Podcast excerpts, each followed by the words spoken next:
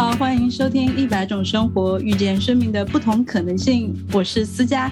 这一期的一百种生活呢，我邀请到很多年前我在新加坡遇到的四川人在坡县的豆瓣，哎，是豆瓣小组吗？不是，我只在豆瓣发了一个帖子，对。帖子，然后加的微信群的群主，如果有听过第一季的小朋友，应该知道二十五期洛杉矶那一期，我和 Eve 在聊天的时候，我们就一直在说到这个群主呀，因为通过他，我认识了好多好多很有趣的四川人的小伙伴。那今天我们终于把他给邀请到了我们一百种生活的这个播客。那接下来我们欢迎一下 Aaron 来和大家打一个招呼吧。好，大家好，我是 Aaron。好，谢谢思佳邀请我来到你的播客。这里我要和听众朋友们解释一下这个背景。我们其实刚才的时候已经录了一版四川话的开场，但是因为用四川话说英文的这个名字啊，就就很搞笑，所以我们大家都笑场了，然后决定开场还是用普通话。这是一个友情提示，在接下来的收听对话当中呢，你将会听到大量的四川话对白。以及相当多的笑场和无厘头的转话题，因为我们当天实在是聊得太开心了，我经常聊着聊着就把话题给扯远了。为了避免大家 听到这些很无聊、很没有趣的搞笑对白，所以我们做了很多大量的一个转场，希望你不会感觉到它很突兀，也很希望你能够听得开心。当然，最重要的是希望你会认为四川话是一个很亲切的语言。而不会有太大的负担，让你听懂我们到底在聊什么。那我们一起来听一听当天的聊天内容吧。但从现在开始，你后面听到的所有的版本都是四川话版本。这也是我自己做一百种播客的一个心愿，就是我好想用我自己的家乡话。我是四川泸州人，这还是我第一次和大家说我是四川哪儿的，因为平时我都说我是四川人，四川人，但是我是四川泸州。如果说到泸州的话，大家可能第一个反应是泸州老窖。哎，我为什么还用普通话说呢？这个地方我就要很自然的顺到泸州话来说。说到泸州呀，大家可能想到就是泸州老窖，所以我一般跟别人说我是泸州人的时候，大家第一个反应就是：哎，你是不是很能喝白酒？这个问题我记得当时 Aaron 慢慢慢慢开始，你这个英文名我越说越溜了。遇到 Aaron 的时候，他也问过我：你是泸州的？你泸州的？泸州老家卖的是不是比其他地方要便宜一点？我问过这个问题吗？我问过这个问题吗？你肯定都不记得你当时问过我这些问题了。不好意思，我忘了。当时好是的，是不是？就是如果你们在本地买的话，会便宜一点。应该是吧？我自己也不喝酒。那我们先让 Aaron 来和大家介绍下，你是四川，你是四川哪儿的？呃，大家好，大家好，呃，好，我是我 呃，我是 Aaron，好啊，我是正宗的呃四川徐宁娃，徐宁，徐宁，其实它那个就是呃，它的书名应该叫做遂宁，但是在四川这边，我觉得好像是徐宁，徐宁在成都和重庆之间。哎，泸州也在成都和重庆之间。哎，你乱说，你们泸州远得很哈，你们泸州，你们泸州。应该是在下面，就是形成一个三角形，应该是和成都、重庆这个。但是也是在之间噻，我们虽然说三角形在下面的，也是在之间。对对对，我们在这啊中间，中间一点偏，就是中间偏北一点那个位置。盱甯和泸州中间应该是夹起的是内江吧？内江和自贡。哎，那我觉得我们两个的口音还是很不一样。我觉得好像泸州口音更偏，很不一样，更偏。你们是川南口音？重庆，我也不不太清楚。我觉得你比较偏向于成都口音。呃，其实徐宁那边是更偏向于重庆那边的，可能是因为我在成都那么多年了，相对来说的话，然后就呃不那么偏重庆了吧。我刚才想跟你说，我在成都发生一件很搞笑的事情，就是我这个人呢，嗯，很怕上当受骗。具体表现在哪些方面呀？就是。打出租车的时候，我很怕那个司机带我绕远路，然后为了避免上当受骗，我经常会干的一件事情是装本地人。我在不同的地方都装过本地人，从来没成功过。同样的事情，我在成都也干过。我想到，哎呀，我在外地失败了那么多次，我回到我们四川的这个大职场了，成都话我肯定装得起。我在成都的时候也是装我是成都本地人。我说，哎，师傅儿，我要我要，哎呀，我说不出来，我现在也说不出来。然后那个司机听完我说完这句话，只说：“妹妹，大家都是四川的。”何必为为难彼此？不好意思，那个师傅儿一出一出口，你就已经被出卖了。师傅儿，那是啥子？哎，那那那成都口音呢？让我可能有点勉强你了。如果你要模仿成都口音说打出租车，你要咋子喊？我我模仿不来呀，我一般都是，然后我都说的是很很正宗的话。但是其实，因为成都这边的话，可能就是真真正正的本地人的话，就是说话比较蔫。我不晓得，就是听众问他，晓不晓得蔫是啥子意思啊？就是比较，啊，比较软绵绵，对，比较软绵绵的那种感觉。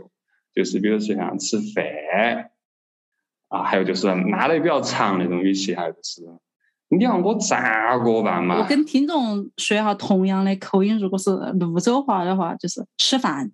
就是很断得很干净，然后对对对对，我们也不太会说你要干啥，我说你要干啥子哎，感觉好像有点凶，有重音，你要干啥子哎？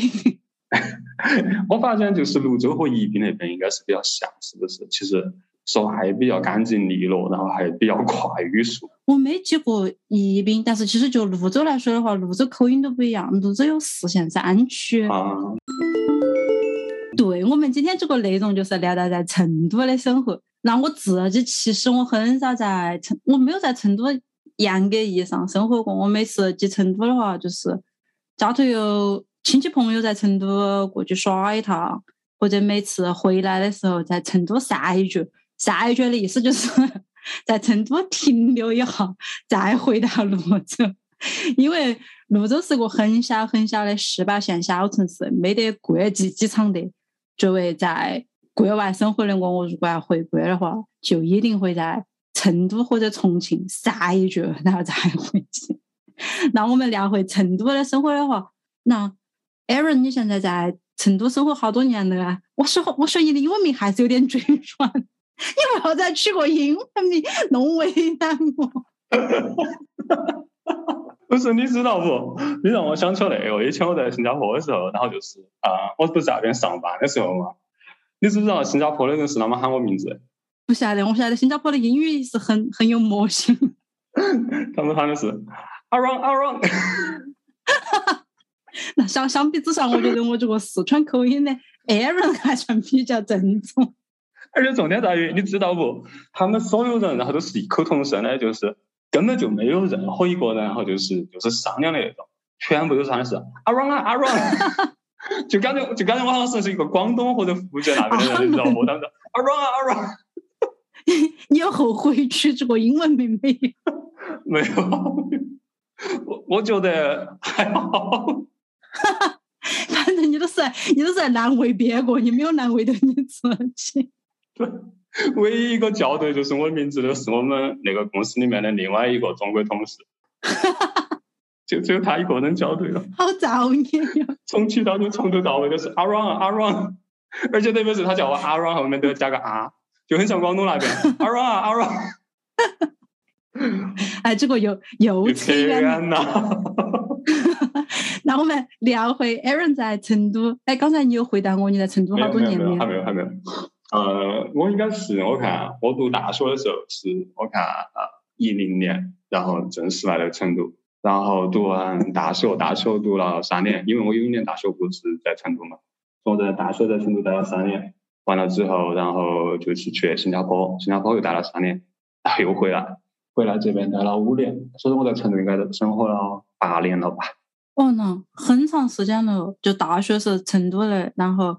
你在新加坡是应该读研究生吧？研究生加工作，然后回去之后又在成都。对，那你觉得你目前来说的话，你觉得你适应成都的生活不？很适应啊！他首先他本身就在四川，沟通交流、饮食文化完全无障啊。那你目前在成都是从事啥子工作呀？我在大学里面上班。为啥子这个地方你要用普通话呀？因为这个样子的话，就大家都懂，大家都听得懂啊。不然的话，我怕 我怕大家听不懂。大学里头上班是啥子感觉呀？相对来说，会觉得就是整个工作环境会比较相对单纯，然后工作和生活会比较分得开。我选的是生活和工作分得开的那种生活哈，但是有一些，比如说同事，他可能会选择就是把生活和工作放在。放放在就是比较近的这这呃这种这种的话，其实就会比较方便嘛。其实啥子叫把工作和生活放的比较近呀？那就是住在住在校园里面。哦，原来是。因为其实之前我最先开始工作的时候，然后我是我也是租房子嘛，最开始呃租房子的时候，我也是住在学校里面的。其实那个时候就会有一种感觉，就是感觉好像就是呃工作和生活就是没有分得太开。呃，可能就是那个时候不是很喜欢这个样子，所以说后头就是有自己的房子的时候，就会选择一个比较相对来说比较远的地方。那照理说的话，大家都是为了减少这个通勤时间，要跟你上班的时间那个上班的工作地点要靠得近一点。你为啥子想到搬那么远呢？因为当时可能就对啊，就是就是一方面就是刚才说的这一方面。呃，就是说，可能还是想把工作和生活分开一点吧，就是不想就是上班碰到的也是这一群，然后就是呃非常朝气蓬勃的小孩子以及德高望重的老老师们，然后下班之后 还是同样一群，他们都没有下班，学生怎么可能下班嘛？学生就没得下班这个概念。对，那时候你就会就就会觉得很困惑，就会有一种感觉。哎，我下班了吗？就是这种感觉。但是，所以说，然后就会。大学附近的话，照理说不是应该设施会要好一些啊？比如说还有吃饭啊这些要便宜一些。对对对对，包括就是整个运动设施啊，包括就整个环境嘛，校园环境，对吧？国内的校园环境其实一般都是会比较好的。相当的好，我觉得。然后，对对对，但是。毕竟你天天你上班都是这种环境，然后你下班还是这个环境，其实心里还是会觉得有一点点的，就是想要改变吧。然后就所以说，后头自己生活的时候就会选择，就是我现在的地方就是在双流区嘛。所以说，而且再有，我就觉得双流这边其实环境也很好，相对来说通勤的时间，其实呃和我自己工作单位的话，其实有二十多公里的距离。我不晓得从你们的定很远啊，你觉得远吗？我从我找到上班的地方的话是六公，就是六千米，我都觉得远。而且因为六千米的话，你坐公交车要坐半个多小时才坐得过去。你二十多的话，你不是要坐一个多小时？其实，最刚开始如果不是自己开车的话，可能还是会觉得有一点点远。如果不是自己开车坐地铁的话，可能要一个半小时，可能还会超过一个半小时吧。但是自己开车了之后的话，就会觉得其实还好，就是可能早上会早上会稍微好一点，因为早上我们上班很早，我们八点钟就上班了，所以说然后就是我们那个去，我从家里面可能就是七点钟出发的话，一般都是在可能四十分钟之内吧就会到。哦。他下班的话，因为就是是高峰期，可能就会到家，就一般都是一个多小时这个样子。那还那就相当于每天你都要开车去开车回来。那我们说回在。大学生活的话呢，其实我我的印象里头哈，如果 你说你是一个在大学里面工作的人，大家第一反应就是像刚才你已经说了，德高望重，为人师表，相应的就会社会地位会比较高一些。你有感受到，就是在跟屋头的亲戚朋友们讲你在高校工作有这个感受没？这可能是个错觉吧。其实其实不是呃。啷们说呢，就是他嗯，可能会是一个就是大部分人眼里面所谓的比较体面的工作吧。这个也还是看个，就是大家怎么去理解。呃，就是他肯定有他自己体面的地方在所在哈。比如说相对来说的话，就是整个环整个工作环境嘛，真的非常确实是非常单纯的。你接触到就是老师和学生，呃，相对来说真的其实都还是比较单纯，没有太多的那种所谓的那种就是。也没有啥子所太多的所谓的政呃办公室政治那些，我从来没有经历过。我们整个就是工作氛围都非常非常的好。然后再有的话就是他会有呃更多自己可以把控的时间，不会让工作就是占据你所有的生活。很多可把控的时间，你可以选择就是提升自己啊，或者去做一些自己喜欢的事情。体面的地方就是能够呃让你把工作和生活真的就是平衡好。那学生一般会不会在你们下班的时间给你发一些消息？比如说老师，老师，我有这个问题，我想求助一下。因为一般大学生对一般大学生呢不太会有，还没进社会嘛，那还不太晓得。对对对，在下班时间问别人一个问题是一件。不是那么 好的事情。对对对对，刚好哈，其实啊，用利用那个播客，其实也可以给大家就是说一下，因为就是在呃，就是我们国内，然后其实确实哈，就是很多就是啊小宝宝们，然后就是可能，然后就是因为从小到大，其实被家长也好，老师也好，还有就是整个社会也好，就是保护的很好，所以很多时候大家其实没得这个意识，然后就是就是给大家就是大学生们吧，一个小小的一个建议，一个忠告，其实就是。可能就是要学会尊重一下其他人的那个非工作时间。刚好，其实借这个平台也可以给大家呢，然后，提一个啊，一个小小的一个一个小小的一个 tip 吧。那如果有学生在你下班时间给你发消息，现在的话，你会如何处理啊？现在已经不会有那种情况了。你是如何把学生给训练好的？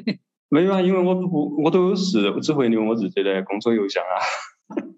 就不会，然后就是就是留微信或者就是手机号码这些，因为再一个，其实就我的观点来讲，我觉得就是老师和学生，呃，就是因为我还是比较一个就是传统的一种一种观点吧。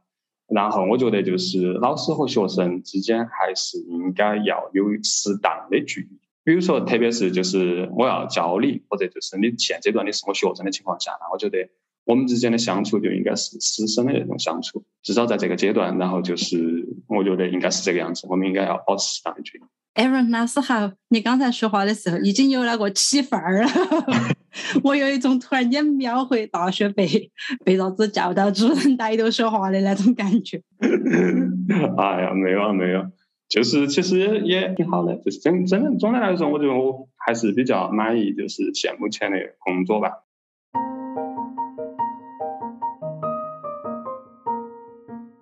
我总感觉像我们之前刚才在聊的，我学四川话的时候，我就是另外一个人格的样子。好像我在学普通话的时候，我还会有一个有个人设在那跟他，我说话还会比较自信，会比较优雅。我自己觉得比较优雅哈。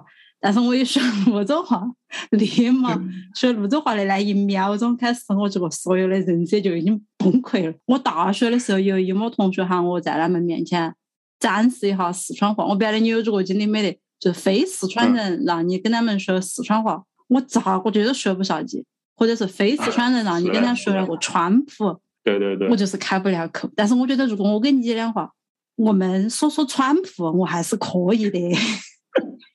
对对对，我觉得很多其实就是那种像外地的朋友哈，就是他们真的是就是也比较可爱。然后你刚刚说那种经历，我肯定是有的呀。就是那 种他们就会，就是他当然肯定，我觉得初衷就是他们还是想学四川话，那就是想融入这个环境。但是就是这个会对就是四川朋友来说，真的是一个非常，特别是年轻一代，我说可能老那一代，他们不会存在存在这个问题，因为老的那一代的话，他们就只会说四川话。但是年轻的那一代的话，如果就是你不会说四川话，然后你用普通话跟我对话的话，我肯定是会用普通话给你回回过来。如果对方是标准普通话，你就不会说川普噻。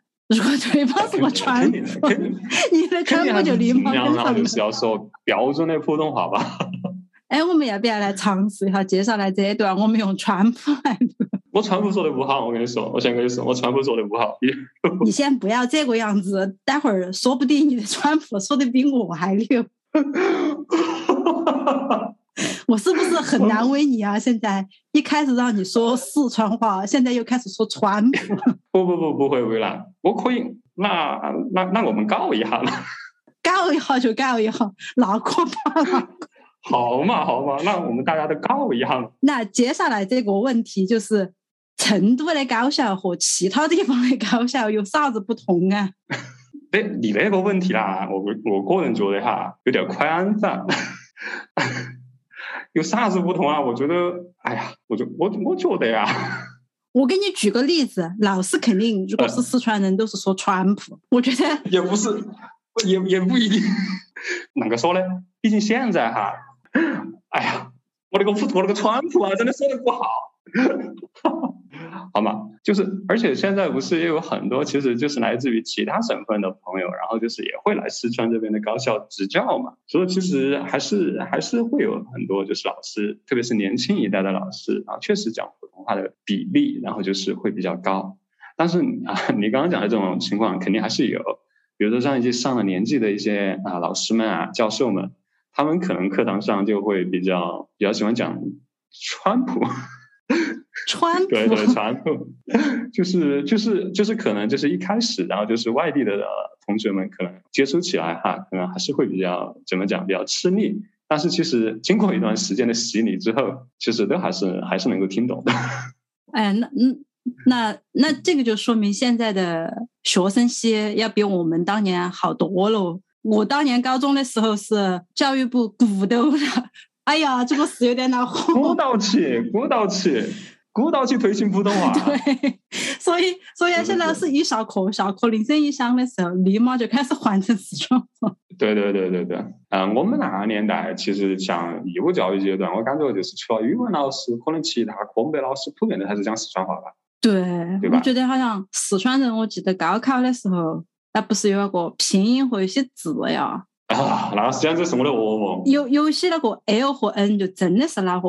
那个不叫 L 和 N，那个叫你那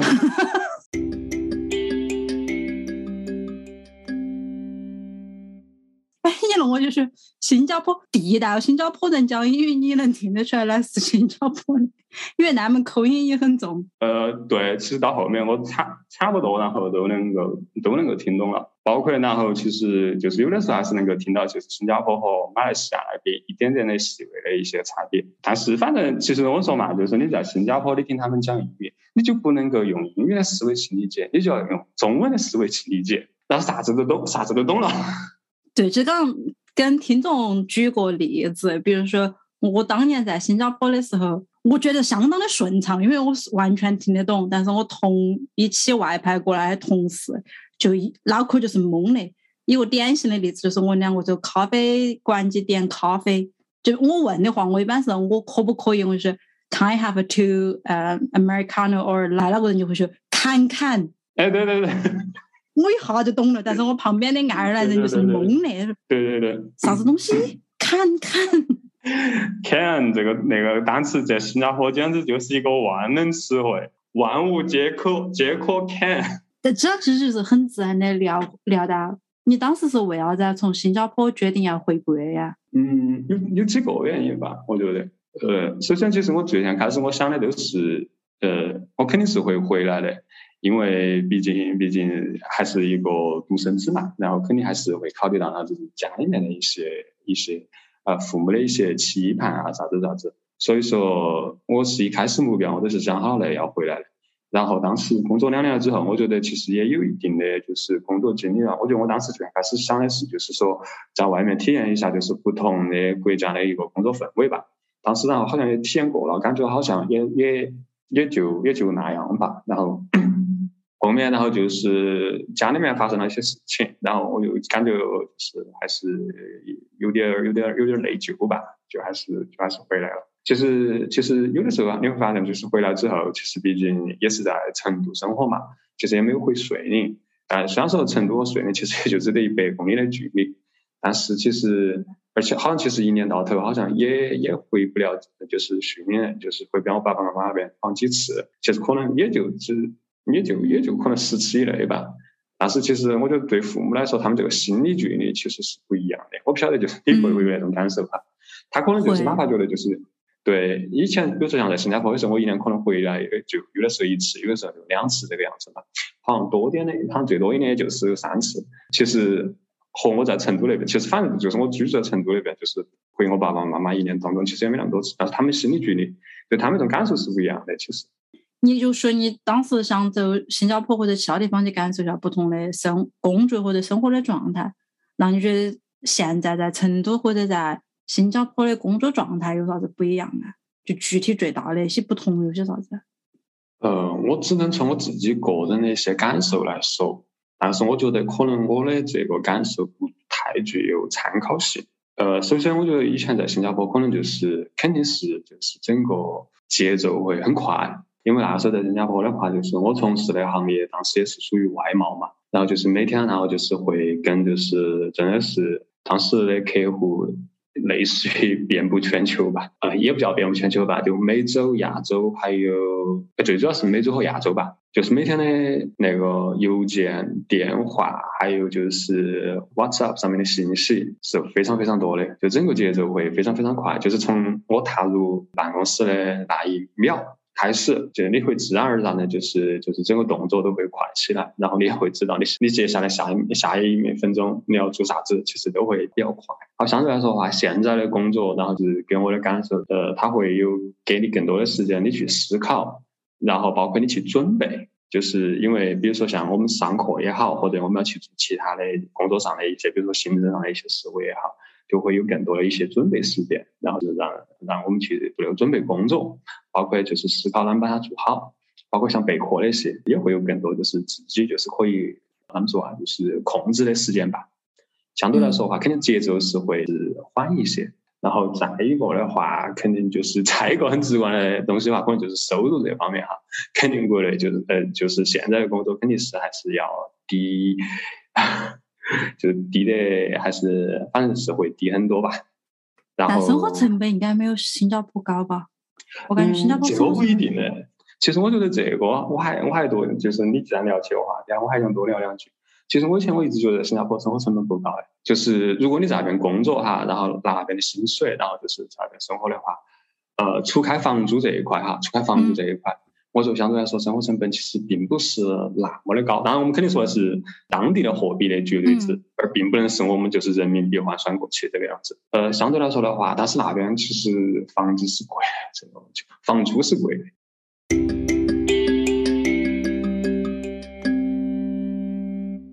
哎，这个地方其实我就要想聊到了求生欲。一般大部分的非四川的人都会觉得四川男的求生欲相当的高，因为啥子啊？因为大部分的人会对四川男的有个耙耳朵这个说法，但是其实上就我自己我的生活来经验来说的话，我所有从小到大身边的舅舅呀或者亲朋好友些，嗯，我没有感觉到哪个是耙耳朵，而且耙耳朵这个词啊，好像。不太是我们日常生活当中会用到的常用词汇，我不晓得在徐宁是不是也是一样的。一样，我只能说我自己个人的经历，就是其实哎，耙耳朵那个词哈，就是还是要看大家去怎样理解。我们先为听众解释一下啥子叫耙耳朵。你觉得耙耳朵的定义是啥子？由一个男的来讲，比我讲有说服力一点。那肯定就是爱老婆的意思噻。光是爱老婆的意思啊？就是被打嘛。为啥子耙耳朵嘛？因为经常把就是老婆经常来把你耳朵然后扭到起，你耳朵都变趴了，就是这个意思。好，就是给大家解释一下哈，耙耳朵的意思就是对，就是。有个人天天来揪着你的耳朵，你的耳朵自然而然就变软了。但是你有人呢，通过这个来侧面的解读，为啥子四川的男的都是耙耳朵啊？因为四川的女的都是母老虎。你你你不想要，你不想要，就是 解释一下了吧这一块。我首先我是个人来说，我不承认我是一个母老虎。喂，哪有母老虎那么夸张啊？我们怎么能是老虎呀？我们母都是母熊猫，国宝。我服了所以，因为我们是熊猫，是国宝，你不可能来骂到我们噻。你都是要把我们捧在手心上，你骂到我们，你是那个啥犯罪，是刑事犯罪，因为我们是保护动物。那个，刚刚思佳说的那个马到的意思啊，类似有点类似于这个，比如说。呃，吃定了你哦，对对，就是吃定了你的这种感觉。然后第二个解读也对，就是要捧到起。嗯，我觉得其实这这个东西还还是大家要从自己身边的那种感受来谈吧。我觉得，对啊，我身边 就是我长大的环境就这样子啊。比如像我们家里面煮煮饭，就是煮饭的是我爸爸。呃，我家头也是煮饭的，都是男性角色。但是是因为他们，但是是因为他们觉得自己做饭好吃，觉得家头有个重大活动就是要他们来掌菜。对对对对。但是女的都要洗碗的嘛，又不是说女的啥子不干。这个也要看情况。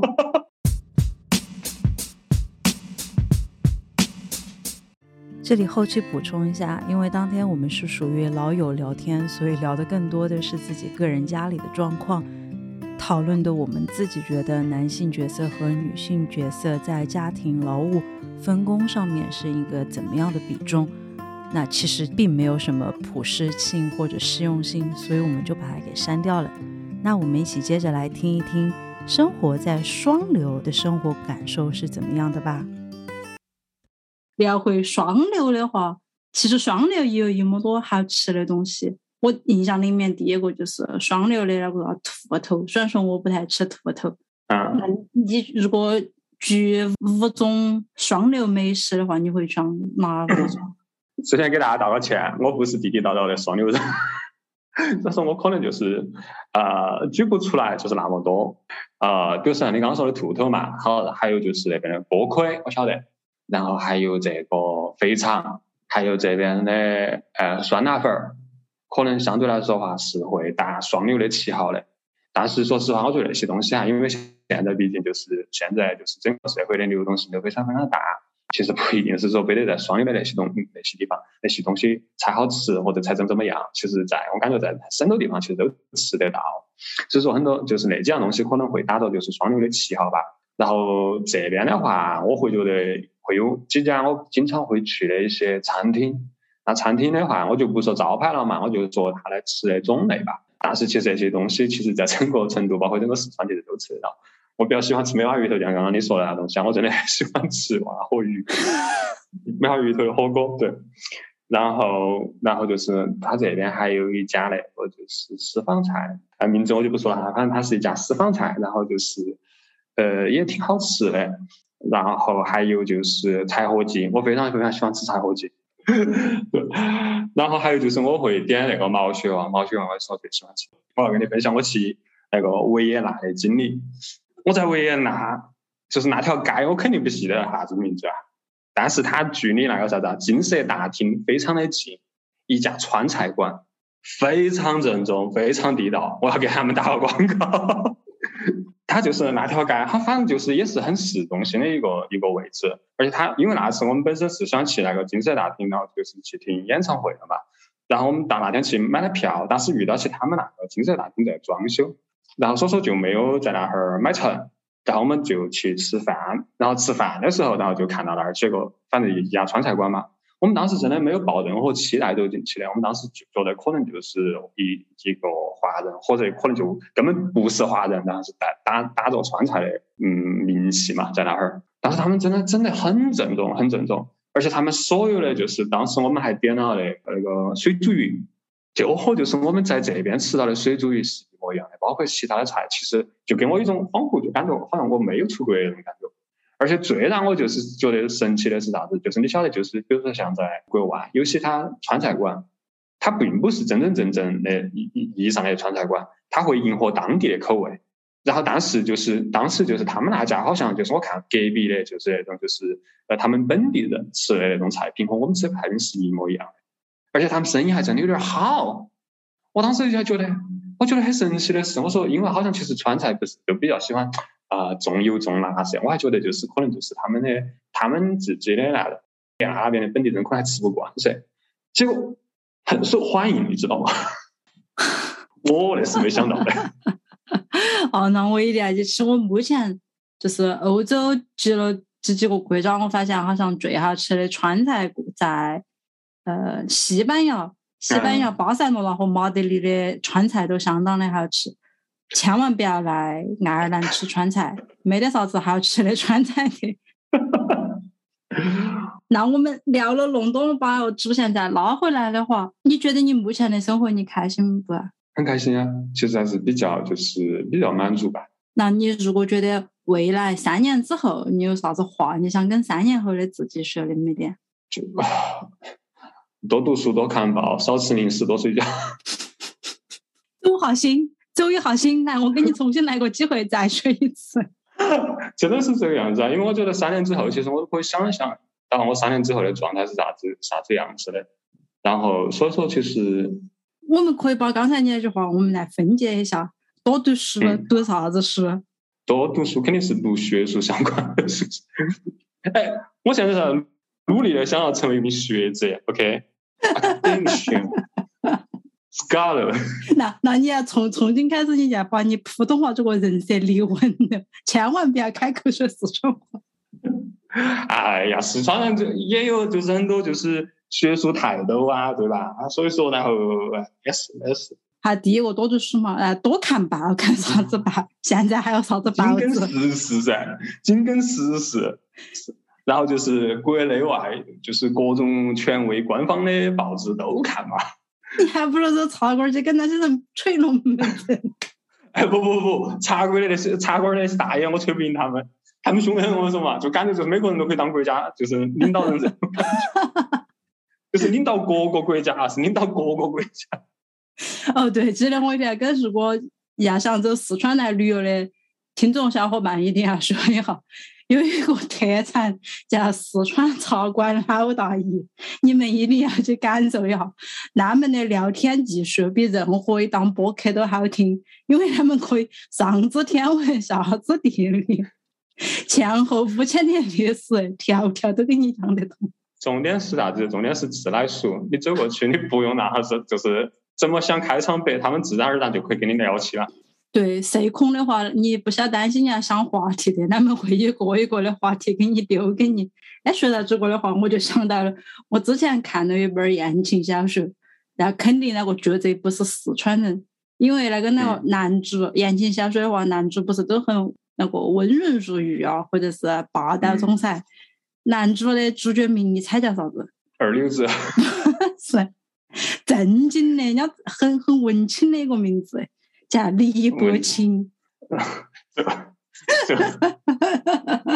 肯定是没来过，他肯定是没来过四川吧？看我就是，肯定不是四川人，或者也不是重庆人，只要是川渝的，李伯清都跟那个温润如玉或者一个 霸道总裁没得任何关系的。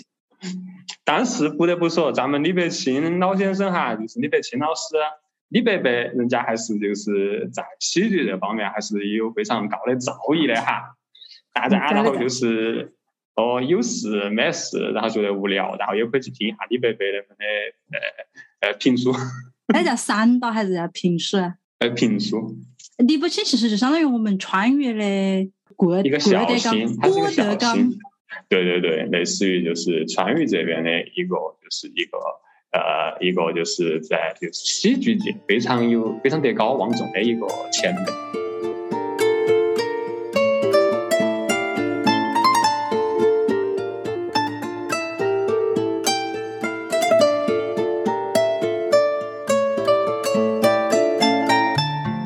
我们聊了那么多了，赶紧的来进入到快问快答。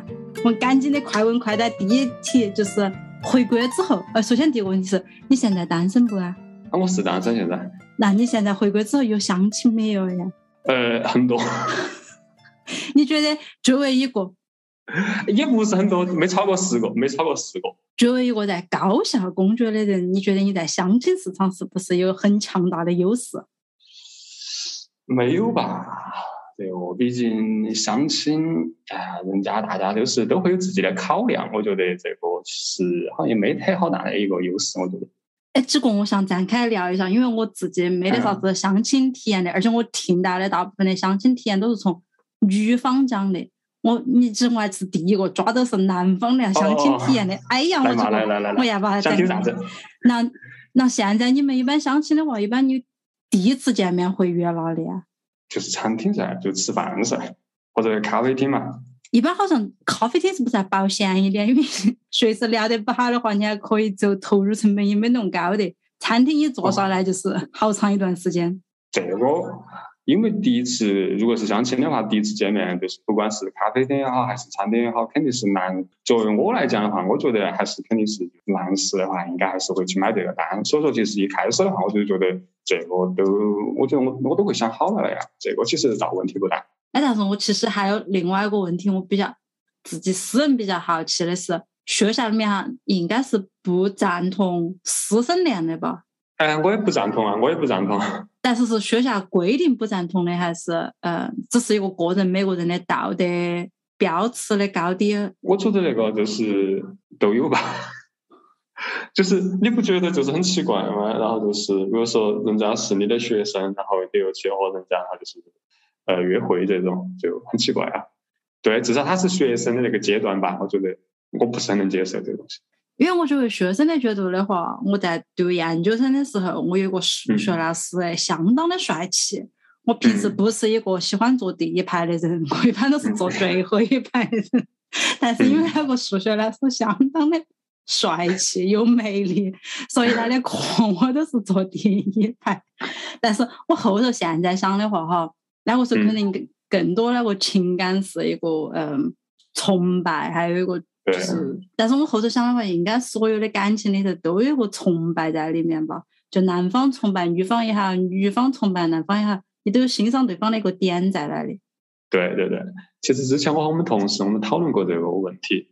我们我们得出的结论是，我们觉得师生恋其实就是天然是对学生不公平的。对，因为学生是属于信息接收方比较少的那一方，世界太小了。因为学生他就是，特别是就是女孩子，她对男老师就是有一种就是天生的一种崇拜感。对，部分情况下，我觉得可能就是会是女学生和男老师的那个组合，大部分情况吧哈。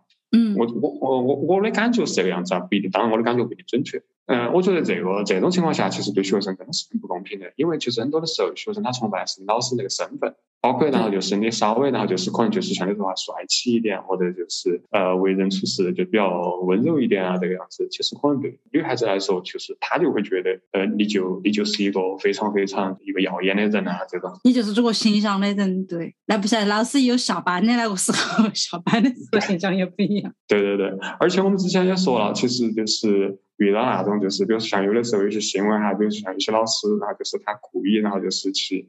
呃，比如说，就是和学生发生一些不好的事情啊，其实我们真的觉得，其实那个老师他就是不对的。为啥子？我们觉得其实很简单，一个就是，比如说一个女同学，她对一个男老师有好感，那个男老师是肯定晓得的。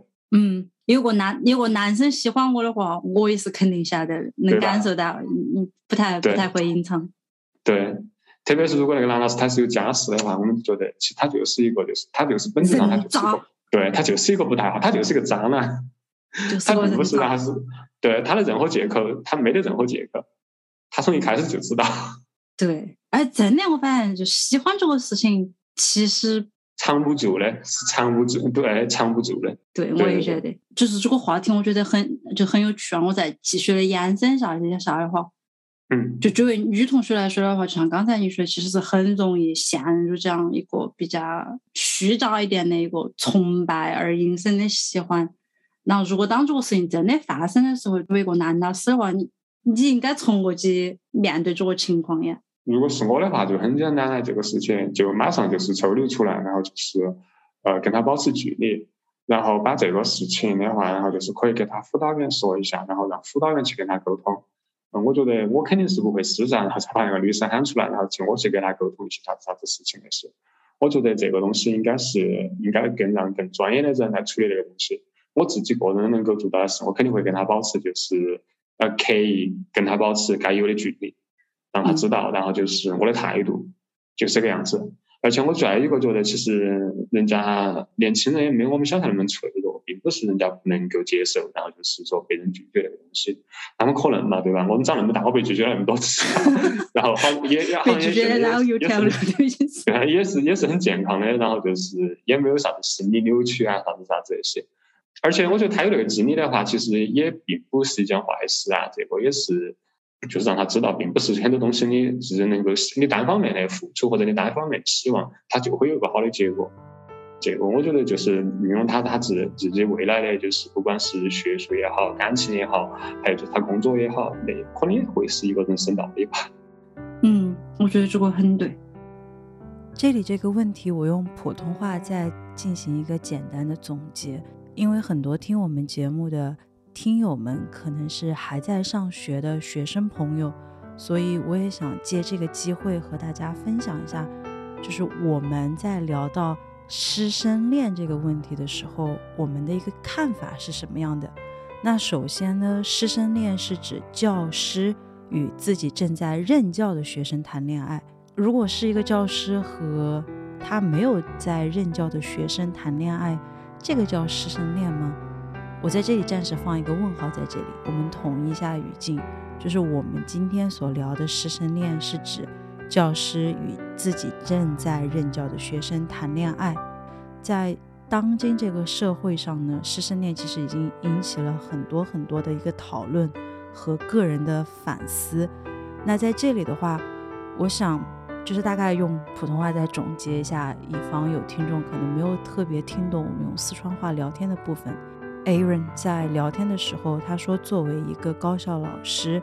他个人是不赞同师生恋的，而且他自己个人也很以身作则的和同学们保持着一定的社交礼貌关系。那作为我自己个人的话，我自己之前是女学生，成为一个女学生的时候，你对你的教授，你对你的老师，是有一个很天然的一个仰望的一个视角在那儿。而且在现行的高等教育这个制度下面，老师他是有一定的权威性的，而且在高中这个阶段的话，其实是有绝对权威的。可能大学它的绝对权威还没有那么的强。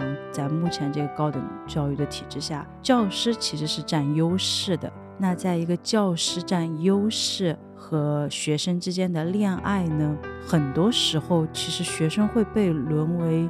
我这里打个引号呀，奴役的一个对象，而且在现实生活当中，我们聊的师生恋不是像日本的魔女的法则那么唯美那么好，其实更多的是以男性教师容易和女学生发生师生恋，而且已婚教师和女性同学发生师生恋的故事并不少见。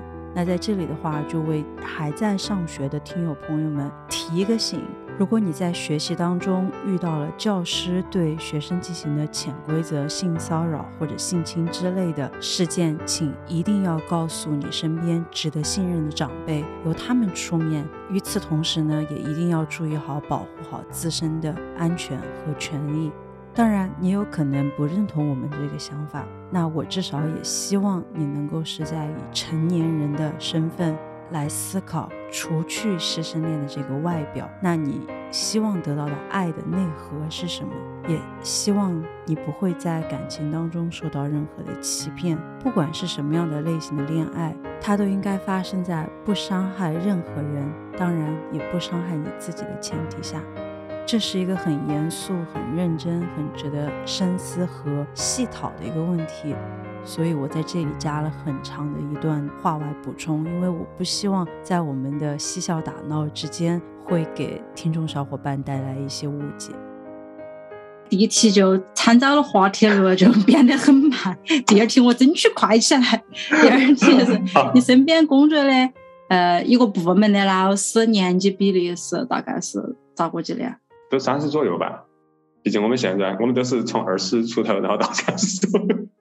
那男女之间的那个比例会是五比五还是有个差异？有十一个人，目前是四个男生，六位女士。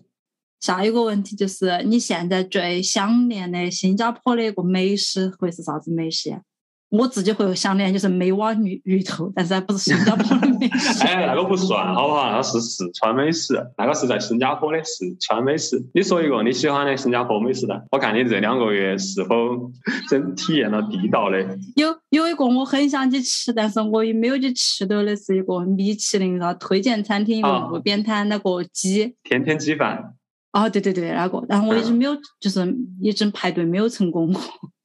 其实我我我去吃过一次，我觉得和我在其他的那种就是火克省头吃的鸡饭，其实只我个人感觉啊，我个人感觉是差不多。当然，人家就能够拿到米其林的那个，就是米其林的认可，肯定是有人家的那个就是优势之处啊。只是我个人那个就是没有品尝出来。我个人会比较就是那个喜欢他们的那个一道美食是拉萨。就是有点像那个米线的那种那种感觉，但是它里面会有那种就是酱啊那种。它其实准确讲应该是一个，对对对，它准确讲应该是一个马来美食。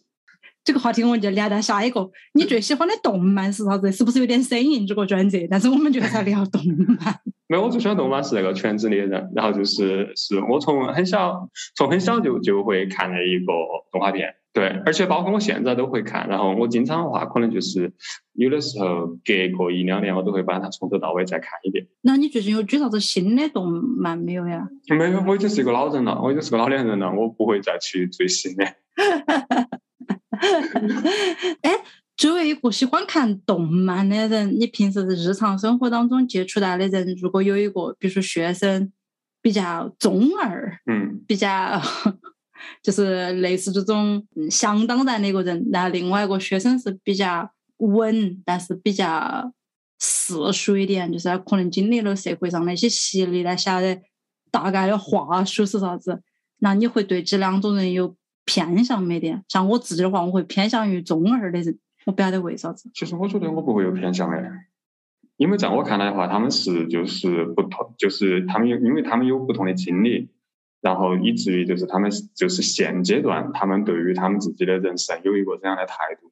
但是我觉得他们都是就是都是可塑之才啊，就是前提是就是他的道德就是人品败坏的情况下，我了解到的情况下，那我觉得其实我不会有啥子那个偏向，我会觉得都是未来就是。可以呃建设祖国的人呐，就是栋梁之才，也不就是会对整个人类有好处的人吧？我觉得我不会有任何偏见，只是他们不同的经历。不然，当老师的人哦，思想觉悟就是不一样，就是要高一下。你下子把这个利益给拔高了？没有，我觉得就就就是因为就这样子啊，就是而且我很不喜欢就是一些呃，你不能因为人家然后就是有一些呃优势或者人家的一些经历，然后。你就去否定一个人，我不是很喜欢这个样子。我觉得，嗯，我觉得你说说的对。我觉得我刚才这个偏向不是不不不，我觉得这个我也很能够理解。我觉得是不同的人有不同的选择。我觉得，我觉得是是是这个样子的。你不能因为就就是我从来都是这种感觉。我说我不能因为就是我的想法是这个样子，那我就要求就是施家，你必须和我的想法一样，你必须平等的对待他们。就是本身人大人都是不一样的呀。我是被你说服了，我是觉得你说的是对的，所以我改变了。我也不是一个别人说 你要弄我就想，我就要弄我就想的人。我是觉得你说的有道理。我觉得那最后这个问题其实跟最近其实有我写作采访稿的时候，最后这个问题还没有发生地震。嗯嗯。我是想问你有没有经历五幺二大地震？当然经历过。五幺二大地震是在二零零八年。对。作为一个土生土长的四川人，那肯定是经历过的，很吓人。你当时是你当时在干啥子？你还记得到不？当时读书啊，读高一。我居然比你大！你是比我大呀？你忘了吗？我忘了这个事情，我以为我们两个差不多。啊，聊了半天就只有我一个人是三字头开始的。但是我现在也三字头了嘛，刚刚刚刚刚三字头。比你大两届。好吧，然后，那你当时大一，呃，大一高高一高一，你是高三，我是高三。我当时应该是都是在睡午觉吧，睡午觉起来准备去上学的时候。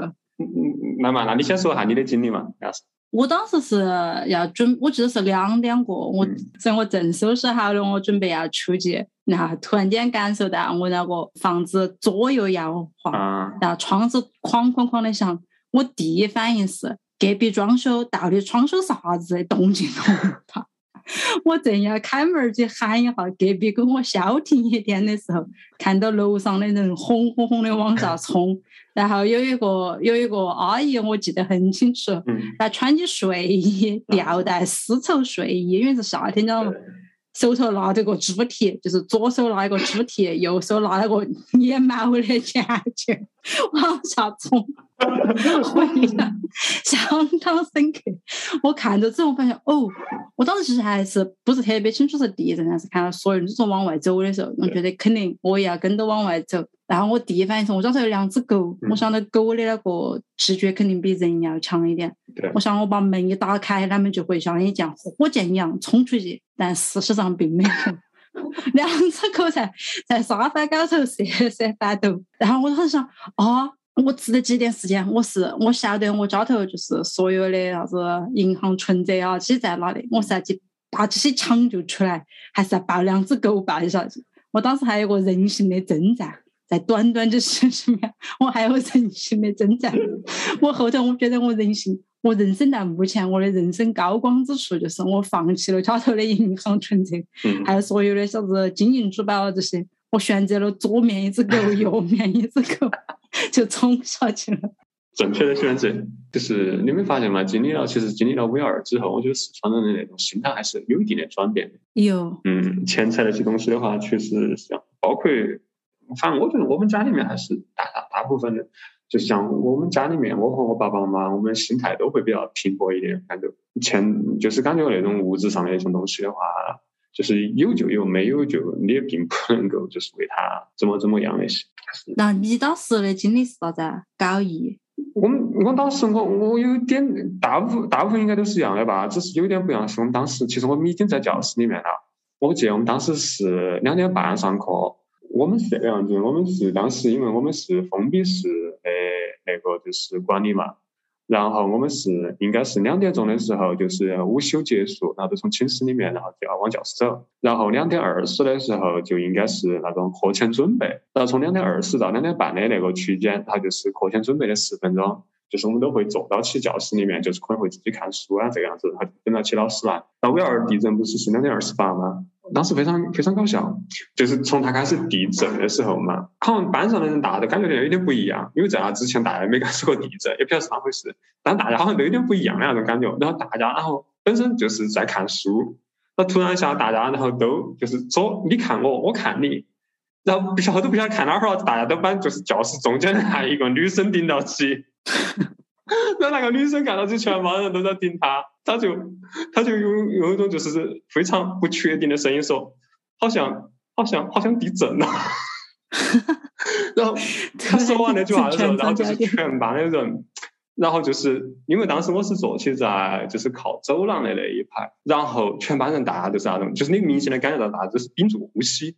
然后我们坐到起就是走廊那排，我们就全部都站起来了，就是不约而同大家都站起来了。然后大家好像都在感受，然后结果就是感受到，就是突然一下，然后就他就晃的，就是就是开始那种比较最先开始，然后他是那种就是呃上下颠簸的噻。最先开始其实并不是左右摆，因为左右摆的时候，就是你能够明显的感觉到，最先开始应该是我们只是觉得有点颠簸，然后就是明显的感觉到那一个那个就是楼在晃动的时候，然后班上就是有一个男同学，我也忘了是哪一位了，好像是个男同学，就喊了快跑。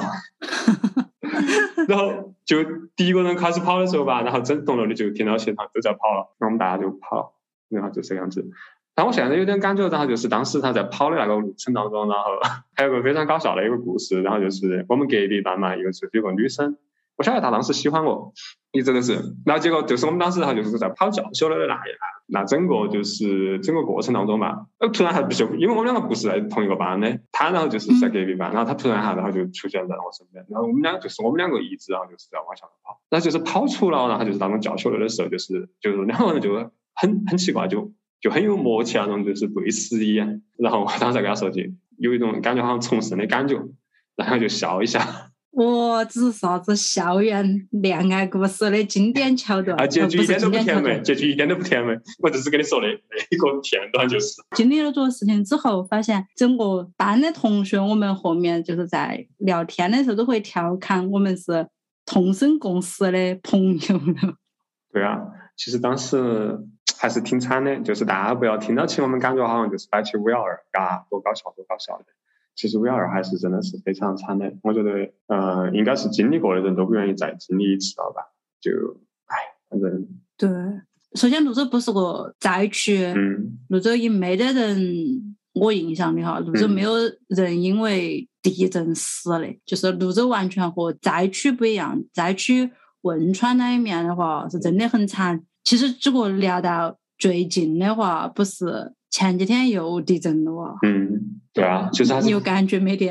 有感觉啊！我在在家里面，我的猫，然后就下来，然后就是往沙发下，然后当时我觉得其实还是这一次，因为是六点八级嘛，其实嗯，其实还是挺吓人的，因为呃，镇远隔成都也不远，呃，好像也也就只有两百多公里这个样子吧。然后这边的震感应该还是就是还是很强烈的。然后我可以看到起我们隔壁那栋，然后就是在摇，然后我的整个那个灯，我的灯，我吊灯的时候也是就是晃的，还是比较，应该是我觉得五幺二地震之后，就是我我我经历过的哈，就是也算是比较大型的一次，最近的一次。今年子的四川还算是比较比较恼火的，我觉得你家里面人应该跟你说了吧。然后就开始高温、限电、对疫情、对地震。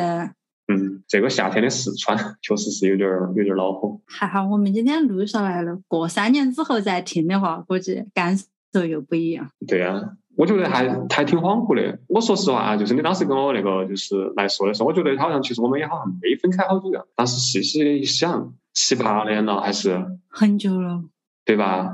对，我觉得，我觉得其实还是挺慌，挺慌。但是真正的人，我觉得感觉就是我自己，就是从那种就是感觉上哈，个人那种感觉，我感觉好像也没得好久那种感觉啊。难道是因为就是我长大了，就是就是 年龄变大了的原因吗？没有，我也感觉没得好久的。而且我觉得很神奇的是，我一般哈，我的朋友其实。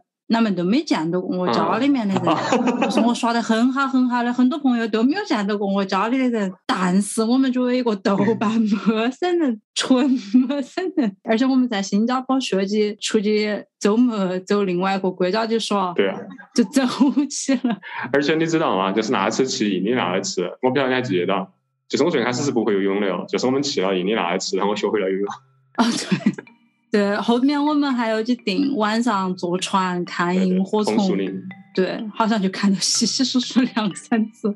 我印象里面当时是船一出去到达红树林的时候，就万千萤火在我们上。但是你不觉得那次并没有发生这个事情？你不觉得那次其实还是很震撼的吗？我记得就是我们好像开到一半下了，还下雨了，然后就是你看，你看到起就是那，就是我们坐在船，然后就是那个河非常的宽色。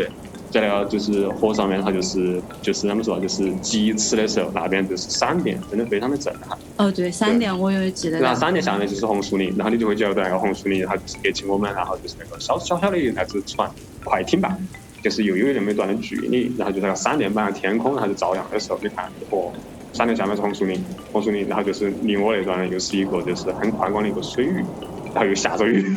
其实感觉那个场面，我觉得现在想起，我觉得还是挺震撼的。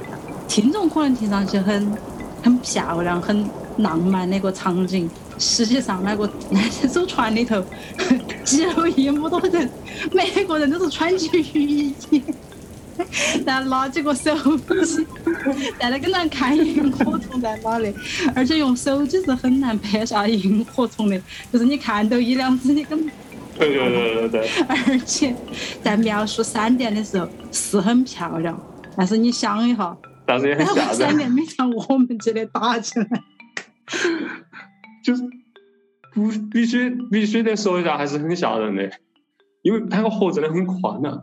对，我觉得人生的这个因缘际会，你很难说一次遇见之后，后面又会在哪里遇见。对我刚刚也想想说那个话题，我说刚刚他就是我们摆完那么多，哈，就是以前就是大家一起的那种经历。我刚才在想说，那说不定下一次他见又是在哪个地方呢？到底是在成都，还是说不定又是在国外呢？哪晓得呢？然后在最后这个一百种生活的最后，你觉得你有啥子话？你是想对现在几个生活阶段的一个总结呀？一个总结啊，总结我就觉得就是就应该算是休整了，应该算是就很长一段时间了，可能要好好的认认真真的，就是要呃规划一下接下来就是毕竟也也三就是年龄也三字打头了吧，好好的规划一下未来的生活了吧，不管是感情也好，还是工作也好，还是生活也好，可能要好好的思考一下。那好，再次感谢你来参加我们。我最后几段用用用用普通话再来，再次感谢 Aaron 来参加我们一百种生活的录制，谢谢你。这应该是我就是笑场次数最多的一期，我好像从头就笑到了尾。呃，没有没有，还是感谢思佳，然后就是感谢思佳的邀请。对听众朋友们，如果你们想学四川话的话，这一期就是一个很好测试你们四川话呃学术能力几级的时候了。OK 啦，反正就是杂杂哇哇的，然后也还是聊了聊了这么一段时间了，挺好的，我觉得还是，然后就是对大家，然后又重新联系上了，还是挺挺好的。那本期节目最后的点歌环节呢，是由 Aaron 推荐的，来自于欧豪演唱的《胆小鬼》。感谢你的收听，祝你有一个美好的一天，我们下期再会，拜拜。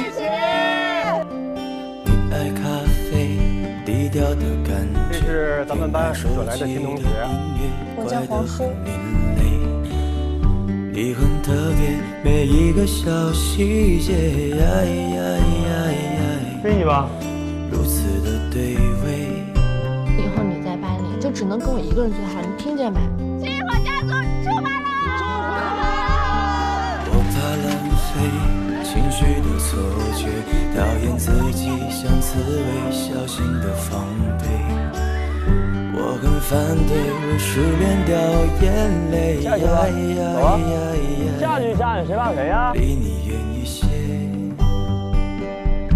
经理，咱们俩一会儿。看你轻轻皱眉，叫我胆小鬼。表情大过于朋友的暧昧。